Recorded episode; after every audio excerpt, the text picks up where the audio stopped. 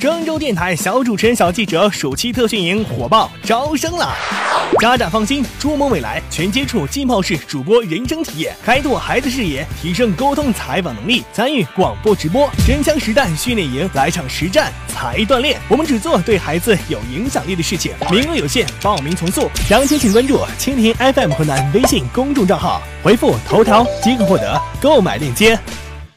记者从河南省财政厅了解到，随着2018年新能源汽车推广国补标准的实施，我省对新能源汽车的地柱标准也于近日公示完成。通知指出，我省的补助标准是国补的百分之三十，研发新能源车最高可获一千五百万奖励，购置安装充电设施可获百分之二十补贴。根据该标准，我省对于车长低于八米的新能源客车将不再提供补助。